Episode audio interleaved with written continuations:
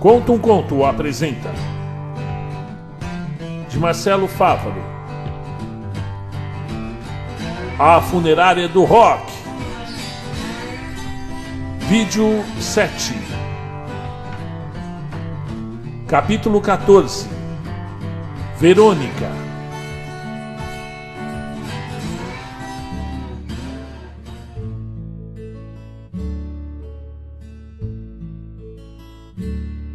As mais lindas palavras de amor são ditas no silêncio do olhar.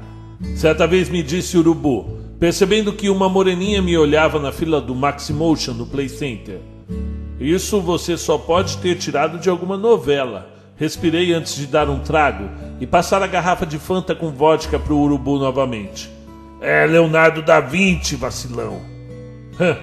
e você ganha mulher falando essas groselhas que lê nos livros? Não é para isso que se lê, seu idiota. E então? É para entender uns baratos estranhos que a gente sente. Que papinho merda, Uruba. Passa essa garrafa de novo.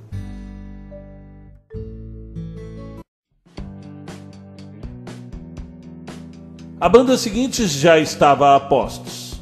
Era apenas finalizar o nosso show e o fizemos com nossa sutil elegância de sempre. Abraçamos-nos e reverenciamos a plateia. Descemos do palco e surtamos com as pessoas que nos aguardavam lá embaixo. Inclusive uma pequena equipe interessada em uma entrevista para a rádio local, incluindo um show ao vivo transmitido via rádio. Apesar de extasiados com a situação, explicamos que logo estaríamos saindo da cidade e não teríamos condições suficientes para apresentar um número musical com eles.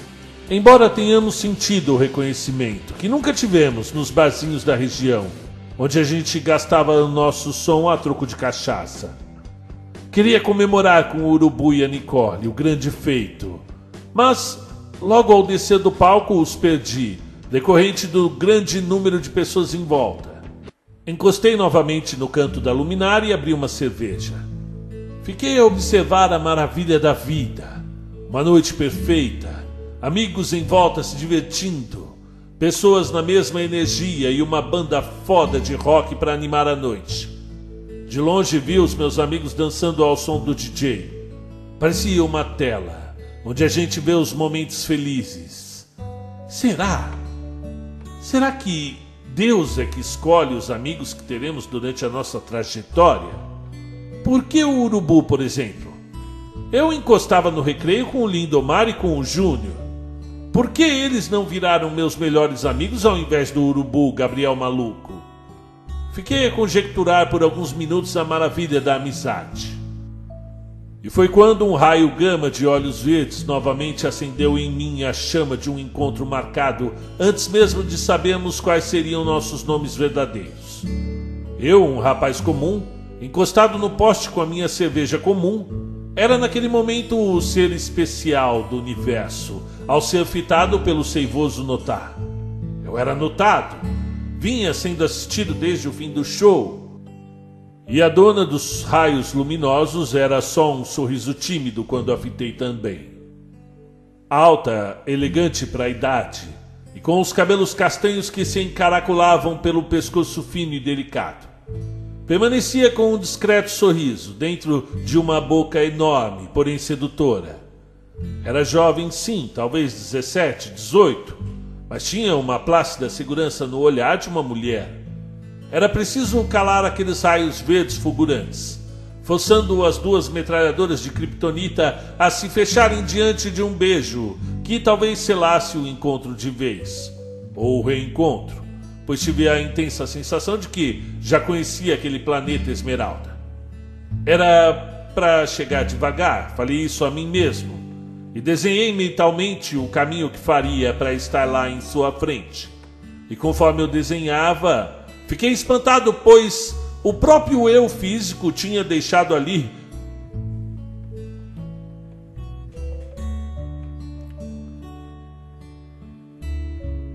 E conforme eu desenhava, fiquei espantado, pois o próprio eu físico tinha me deixado ali no poste para ir buscar a menina. Eu tive que correr para alcançar o estabanado de mim mesmo que já falava sozinho com ela. Perdi as primeiras palavras. Ou apenas esqueci o que falei para ela nas primeiras frases. Mas cheguei a tempo de beijá-la, como se beija a mocinha do filme de rock. Finalmente nos olhamos como alguém que olha para o fundo de sua própria alma e lá encontra todas as respostas. E pela primeira vez senti que estava fazendo a coisa certa, que era eu mesmo, o dono da minha história, e as coisas começavam a fazer sentido. Trocamos carinhos e senti o cheiro do seu cabelo, descendo pelo rosto inocente de moça do interior. Seus ombros bem desenhados eram cobertos por um colã preto, mostrando o seu corpo jovem por dentro de um jeans esverdeado. Usava botinha e tinha um colar com um pingente de estrela deitado sobre o seu busto. Você tem um cheiro bom, eu falei. Eu me lembro desse cheiro. Mais cedo, quando chegamos. Eu não sei quanto tempo dura um abraço, mas o nosso, observando a noite e o palco, deve ter durado algumas vidas. Saímos do transe inicial quando fui apresentado a sua amiga, Tabata. Eu, sinceramente, sequer tinha dado nota da presença da moça ali em nossa volta e tratei de apresentá-la ao Karuma, que coincidentemente vinha passando entre as pessoas com um copo de choconhaque. Quase trombou em mim sem me ver. Deixei os dois conversando bem. Na verdade, deixei a amiga dela cuidando do Karuma e convidei a moça do cheiro bom para dar um passeio. Eu deveria ter falado meu nome? Eu não sei, respondeu ela contemplativa. Não pareceu tão urgente. E por quê? Veja, disse ela sorrindo. Coloque a mão aqui. Senti seu coração batendo. E parecia a bateria de uma banda punk. E ao mesmo tempo seu semblante esbanjava calma. Entendi seu estranhamento quanto à falta de necessidade em saber meu nome. Parece que eu já te conheço. É, bom, eu moro em São Paulo e. Não, você não entendeu. A impressão que tenho é que. que já vivemos isso antes, arrisquei. Sim e não. Eu estou ainda tentando entender o que foi esse beijo, tudo isso. Seu nome era Verônica. E lembro bem que Nesse momento, a lua cheia estava bem lá no alto, iluminando seu rosto, embora eu desconfiasse que ele já tivesse luz própria. Essa cidade não é linda? Perguntou-me, olhando para o céu, enquanto dávamos uma volta pelo centro de eventos. Daria para morar aqui e pintar esse céu maravilhoso todos os dias? É, de uns 20 minutos para cá ela ficou mais bonita. Você é daqui? Não, Continuou Verônica caminhando. Eu sou de uma cidade que talvez você não conheça. Já ouviu falar de Bela Vista dos Pinhais? Ah, claro, menti sorrindo. Quem não conhece? Bobinho. Não conhecia. Nem ouvira falar. Embora Bela Vista dos Pinhais fosse agora o melhor lugar do mundo para mim. Andamos, conversamos, tomamos suco e nos sentamos num lugar mais escondido. O que é a vida para você, Leandro? Eu sei lá. Uma grande merda de cachorro, soltei. Eu tenho amigos, meu violão, um pai que não me entende, minha sobrinha linda. Eu acho que a vida para mim é isso. E para você? A minha arte. Sério? Sim, eu sou pintora. Bom, pelo menos sonho em ser, disse sorrindo. Eu pinto quadros. E o que você pinta? Eu pinto pessoas, sonhos, lugares, amores e porquinhos. Você pinta porcos? Sim, porque é surpresa. Bem, eu não sei. Tem tanto animal bonito para se pintar. Eu gosto deles. Eu tenho uma coleção de porquinhos na estante do meu quarto, dourados, coloridos, floridos, de ferro, de gesso. Eu acho que tem uns 50. Todo mundo que gosta de mim e vai viajar acaba trazendo um pouquinho diferente como recordação. Que gosto diferente, eu disse. Cada um tem sua esquisitice. E qual é a sua? Bom, promete que você não vai rir? Prometo, mocinho. Eu gosto de desenhar ETs. Mas isso não é esquisito. Transando. Como? Eu trabalho numa história em quadrinhos em casa, de uma espécie de ETs que se comunicam apenas fazendo sexo. É, isso é bem estranho, disse ela sorrindo. Você prometeu não rir, protestei. É, desculpe, que eu. Agora eu fiquei curiosa. Eu quero ver essa história em quadrinhos. Ah, então um dia ainda verei o meu rosto num quadro seu? Perguntei brincando. Exibido. Percebi desde quando você estava lá em cima do palco. Era o meu momento. Imagine a sensação de pintar uma Mona Lisa. É, quem sabe qualquer dia uma certa garota vai aparecer assim, de surpresa, para assistir vocês em São Paulo. Voltamos para o grupo de onde todos estavam conversando. O show continuava, a noite continuava, mas a minha noite agora era de Verônica e seus faróis verdes. Estávamos grudados como namorados apaixonados. E sequer passou pela minha cabeça naquele momento a ideia de voltar para São Paulo. Urubu e Nicole faziam uma dança esquisita que nos fez rir muito. Karuma passou com Tabata abraçados. King estava num daqueles jogos alcoólicos com a turma do Rio de Janeiro. A noite permanecia perfeita e a história poderia bem terminar assim, com todos felizes, como deveria ser. Mas aí eu não estaria aqui, nessa festa incrível, contando essa história para vocês, não é verdade? Saímos da arena e voltamos pela rua de pedra até a praça, e de lá subimos ao mirante. Ali sentados, ficamos um tempo em silêncio, observando as estrelas de mãos dadas. Você vai embora quando? Perguntei, tomado por melancolia antecipada. Pensa nisso agora, não, mocinho. Vamos aproveitar o tempo? E quando tudo isso acabar? Eu não sei. Eu acho que você vai ter que me ver, disse sorrindo. Verônica veio passear em encruzilhada, junto com o irmão e os colegas da faculdade dele. Trouxe a amiga para lhe fazer companhia. Era estudante, tinha 17 anos. Era um universo diferente, mas de alguma forma muito estranha. Naturalmente éramos parecidos. Ficamos um bom tempo no mirante, entre beijos leves, onde a boca mal se toca, e intensos, onde transparecia toda a nossa juventude. E por fim, falei sobre minha família, o desejo de um dia ter filhos, um jipe, viajar por aí com a minha futura esposa, sonhos de jovens. Reconhecíamos-nos entre nossos olhares, nas breves palavras que sussurrávamos entre os beijos, na forma em que eu segurava sua mão. Definitivamente a Verônica não era uma pessoa comum Parecia carregar todos os sonhos consigo. Tinha uma opinião muito forte sobre os fatos da vida, sobretudo sobre o amor. Estávamos já descendo o mirante quando ela avistou o irmão a chamando. Foi meio rápido que me encheu a face de beijos. Ali, sob as pedras da montanha, debaixo do luar esplendoroso, prometemos nos ver novamente. Mas naquele momento tudo era alegria e empolgação. Escute, disse ela, segurando meu pescoço. Eu preciso ir, mas eu quero que fique com isso. Colocou a mão dentro de sua jaqueta e de lá tirou um objeto. Era um porquinho, entalhado numa pedra. É uma turmalina negra, disse colocando-a em minhas mãos. Significa proteção.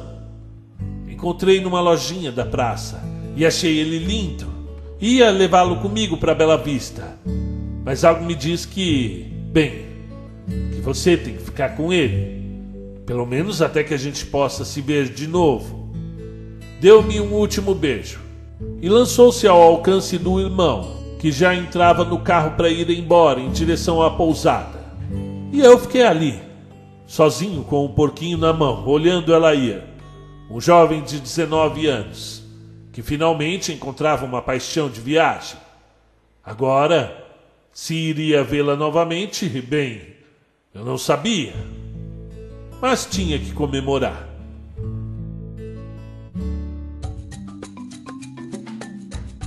Capítulo 15 Um índio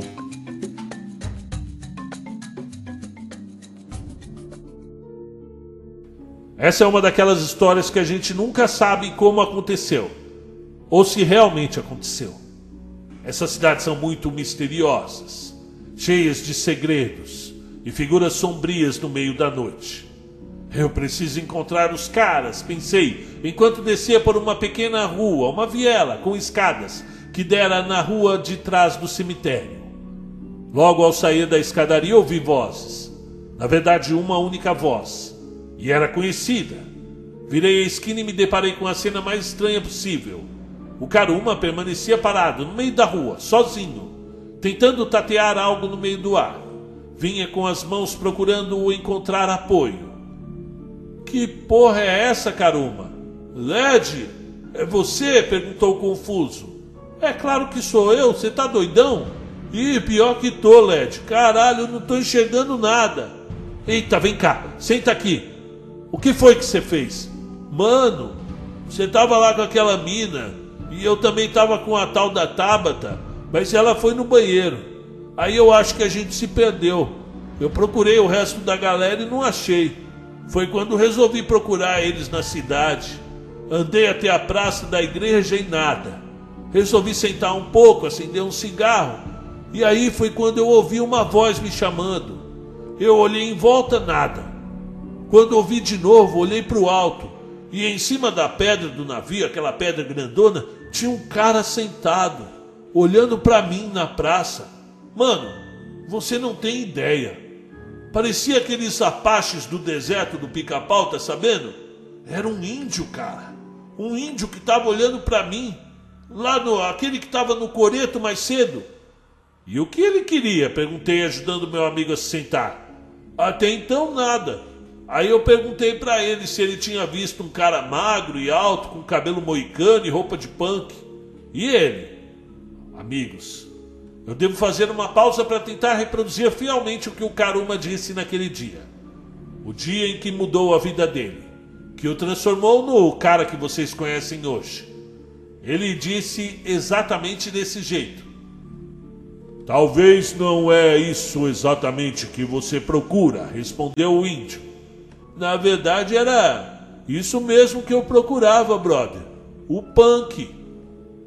E o que todos procuramos? se não saber a verdade. Led, eu confesso que na hora eu até ri. Eu tava meio loucão e perguntei pro índio: Tá legal, pajé. Qual é a verdade da vida então? Meu nome é Guaraci. Sou um cavaleiro de Tumã, pai de Célia Ponciato e guardião do livro dos tumanistas. E eu espero por você há muito tempo. Led, você sabe que eu sou bem medroso para essas coisas. Mas tinha algo naquele índio sentado que eu fiquei ali meio que esperando que ele ia falar. Suba aqui, garoto. Tenho algo para te falar, pediu o índio. Eu não sei não, pajé. Eu preciso procurar os meninos. Eu sei dos sonhos que você tem. Ué, todo mundo tem sonhos, tio. Eu sei daqueles sonhos, caramba dos monstros gigantes, dos seres se arrastando atrás de você. E também sei do seu terrível medo das coisas que não conhece. Olete, eu nunca contei esses sonhos para ninguém. Mas que sonhos são esses? É, acontece sempre do mesmo jeito, cara. Eu estou com vocês. Aí um monstro enorme aparece destruindo tudo, derrubando as árvores e subindo na montanha. Eu sonho com isso desde criança, inclusive com essa cidade. Ué, mas você não conhecia a gente desde criança? Essa é outra parte esquisita dos meus sonhos, brother. De toda forma, o índio sabia dos meus medos. Então eu subi na pedra e sentei do lado dele. Que mais que você sabe, pajé? Eu sei da luz que aparece saindo de você nos sonhos. Polete. Essa parada da luz saindo da minha barriga nos sonhos é muito sinistra, cara. E sempre aconteceu também. Ih, caramba, isso é estranho, hein? A verdade vai se mostrar para você, garoto. De onde você veio? Quem é você? Quem é teu pai? E qual é o seu papel no universo? Mas precisa ter bom coração e ser muito valente. E está aí uma coisa que eu tenho, bom coração, seu Guaraci. Mas valentia, essa eu vou ficar devendo. Mas você não falou que conhecia seu pai, que ele te ensinou a tocar violão? E o cara que eu sempre falo é o meu padrasto. O meu pai eu nunca conheci, não. E minha mãe não fala dele de jeito nenhum. Vejo que você é bem jovem. E tenho que admitir que esse é um caminho sem volta. E jovem para quê? Para nomeação. Você é um cavaleiro de Tumã? Ih, cavaleiro de quê, brother? Olha, eu não gosto dessas conversas, não. Eu preciso descer. Senta aí, bradou o índio. Eu já estava morrendo de medo, doido para sair correndo, mas algo me prendia ali, uma vontade de saber mais do que o que aquele velho me dizia.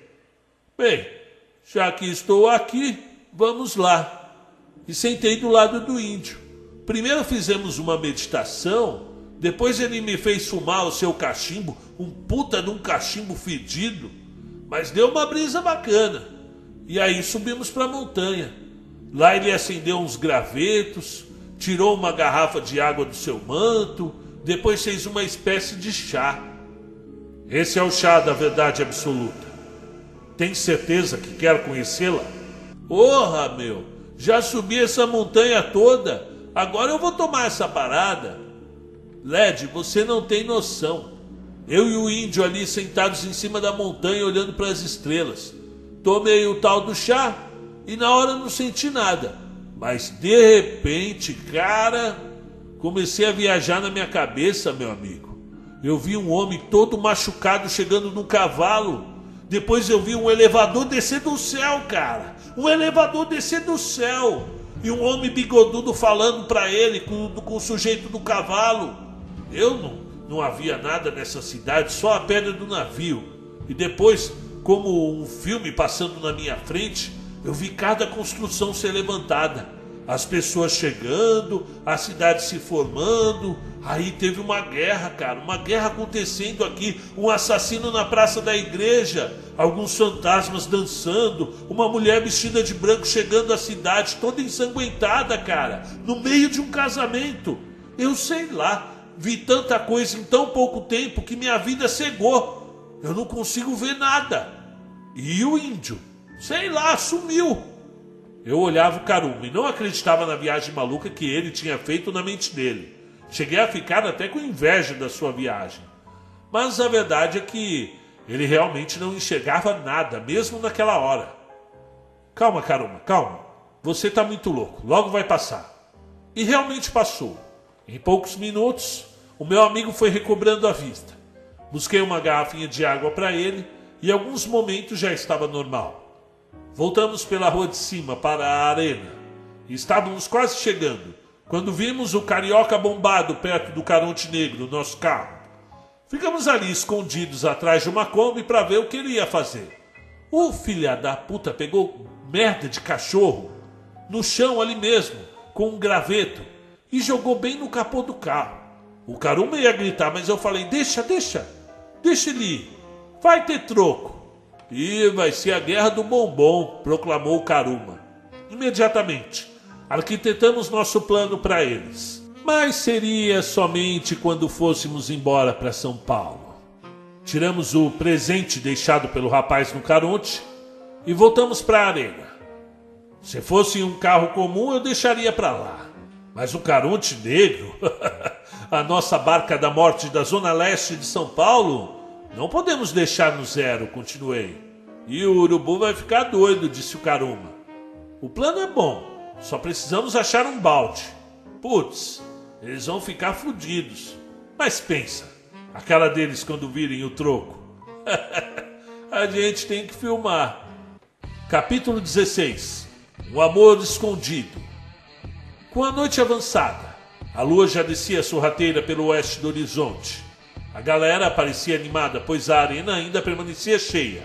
Nicole e Urubu estavam no bar, calibrando as energias para o último show. Ele chapando, ela preocupada. Viram o King? perguntou a Nicole. E eu achei que estava com vocês, respondi olhando em volta. Sumiu tem mais de uma hora e estava muito louco de cachaça. É a cara do King mesmo, bebe e some. Vamos procurá-lo. Só depois do show, não é? Indagou o urubu pegando um bobeirinho. Para de ser egoísta, Gabriel. O King pode ter se perdido, respondeu a Nicole puxando seu braço. E como é que alguém vai se perder nessa cidade pequena? É o King. O que você acha, seu idiota? Ei, idiota é você, menina chata.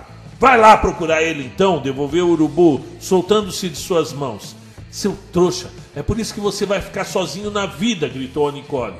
Calma aí, pessoal, eu disse, tentando manter a ordem.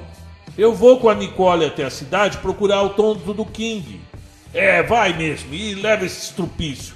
Mina chata da porra, lançou o urubu virando o copo.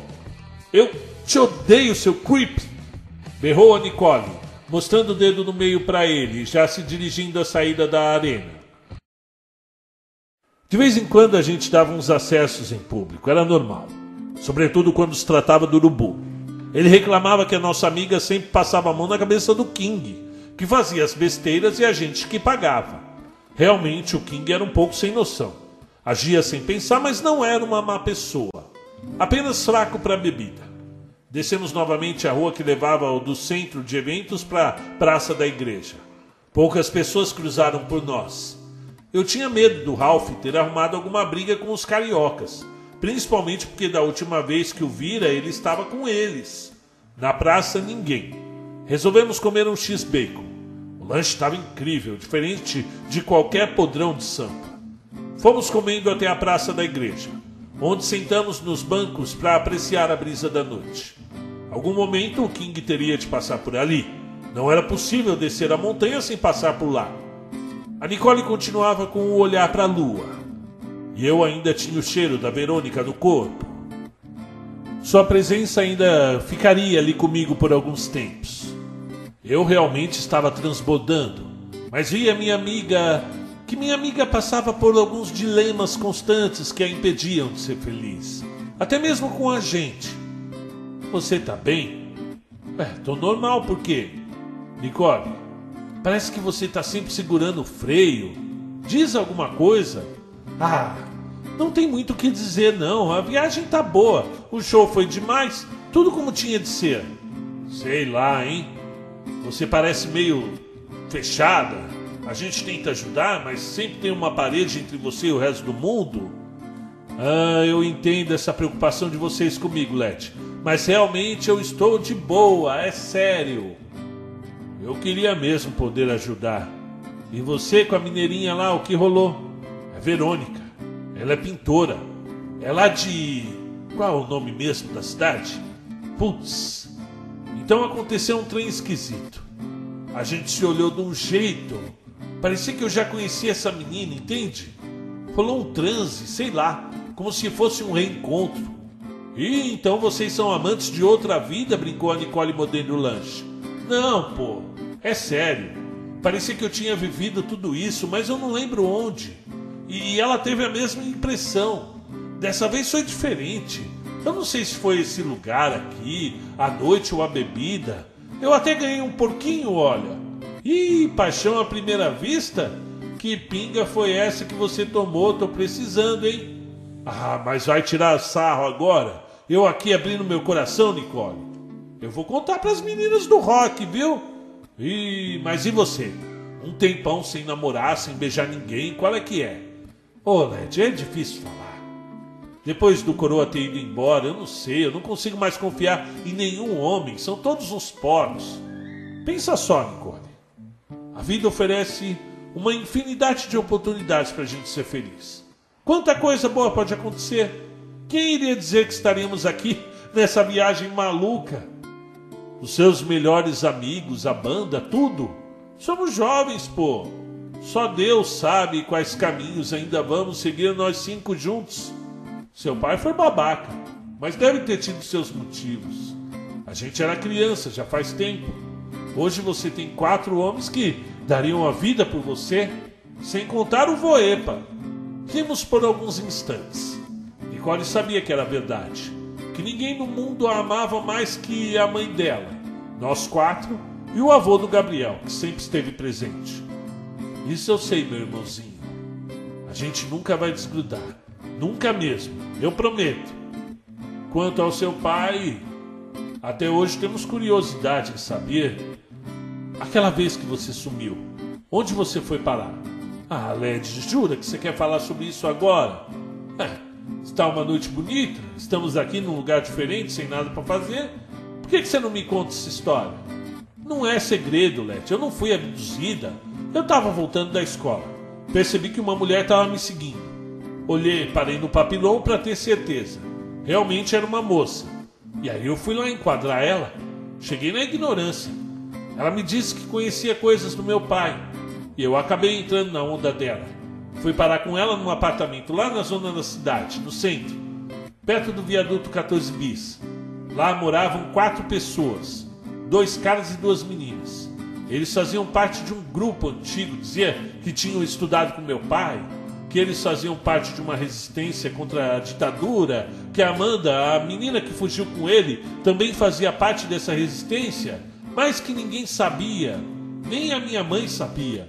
Disseram que meu pai ajudava a cuidar dos resistentes que eram pegos pelos milicos e que conseguiam fugir. Alguns apareciam bem machucados. Um dia disseram que papai saiu à noite para ajudar um grupo de três companheiros para fugir para o Paraná e de lá encontrariam outro integrante que iria levá-los até o Uruguai. Meu pai estava com essa tal de Amanda, mas nunca chegou a buscar esses três companheiros. E eu fiquei na dúvida.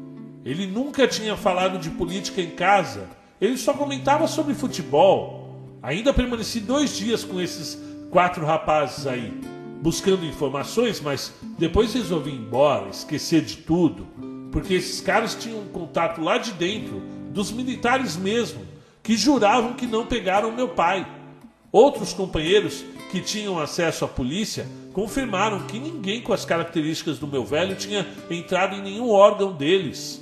Tudo isso me deixou muito confusa. E aí eu resolvi vir embora. Que história, hein? Respondi surpreso. É, já faz tempo tudo isso. Eu não quero mais saber disso, deixa pra lá. Mas se ele foi preso, muda tudo. Eu acho difícil. Os infiltrados lá dentro da polícia, da polícia tinham certeza que ele não apareceu por lá. E eu espero que um dia você se resolva com isso, Nicole. Eu espero que ele morra junto com essa tal de Amanda. Eu acho que deveria dar uns beijos com os caras e sair dessa. Led, eu até vi uns caras legais nos últimos meses, mas tem alguns sentimentos dentro de mim que, que antes eram amizade mas que acabaram se transformando e crescendo, e quando eu fui ver, acho que virou algo que eu não estou conseguindo entender. Sério? Nossa! E quem é o doido? Brinquei. É uma loucura mesmo. É sério, ele já sabe? Sabe nada e nem vai saber. Sou eu? Olha, aquele dia no Madame Satã. Cala a boca, Led. Claro que não. Ué, e por que não? Eu sou o máximo. É o máximo de pagar um pau pra glória. Imediatamente uma onda de imagens e pensamentos e sensações vieram-me à mente. A glória! Como fui esquecer da glória? Eu todo apaixonado aqui pela Verônica. Sequer me passou pela cabeça que eu tenho um relacionamento em São Paulo. Led, eu sei o que você está pensando. A Glória não tá nem aí para você. Acorda. Mas a Verônica, eu não falei para Verônica que Led, seu inocente, não tem nada para falar para Verônica porque você não tinha mais nada com a Glória. Ela terminou com você, seu tonto. Mas a Glória, nossa, Led, você é difícil de entender as coisas. Eu estou entendendo sim. Eu gosto da Glória, mas nada se compara com o que aconteceu hoje. Eu deveria ter sido sincero. Eu falei da minha vida inteira para ela, menos da Glória. Led, logo vamos embora daqui. Você nunca mais vai ver essa Verônica. E também não vai ficar com a Glória. Nevermore, nevermore, ficou a Nicole repetindo a frase e imitando o urubu bêbado em cima da mesa do bar quando ganhou o apelido. Seria mesmo horrível não voltar a ver a Verônica. Por outro lado, de que jeito faria? Nem imaginava onde seria Bela Vista dos Pinhais. Como iria até lá? Para ver uma pessoa que sequer conhecia. Conversamos muito, sim, mas não tínhamos ideia de como seria fora de encruzilhada.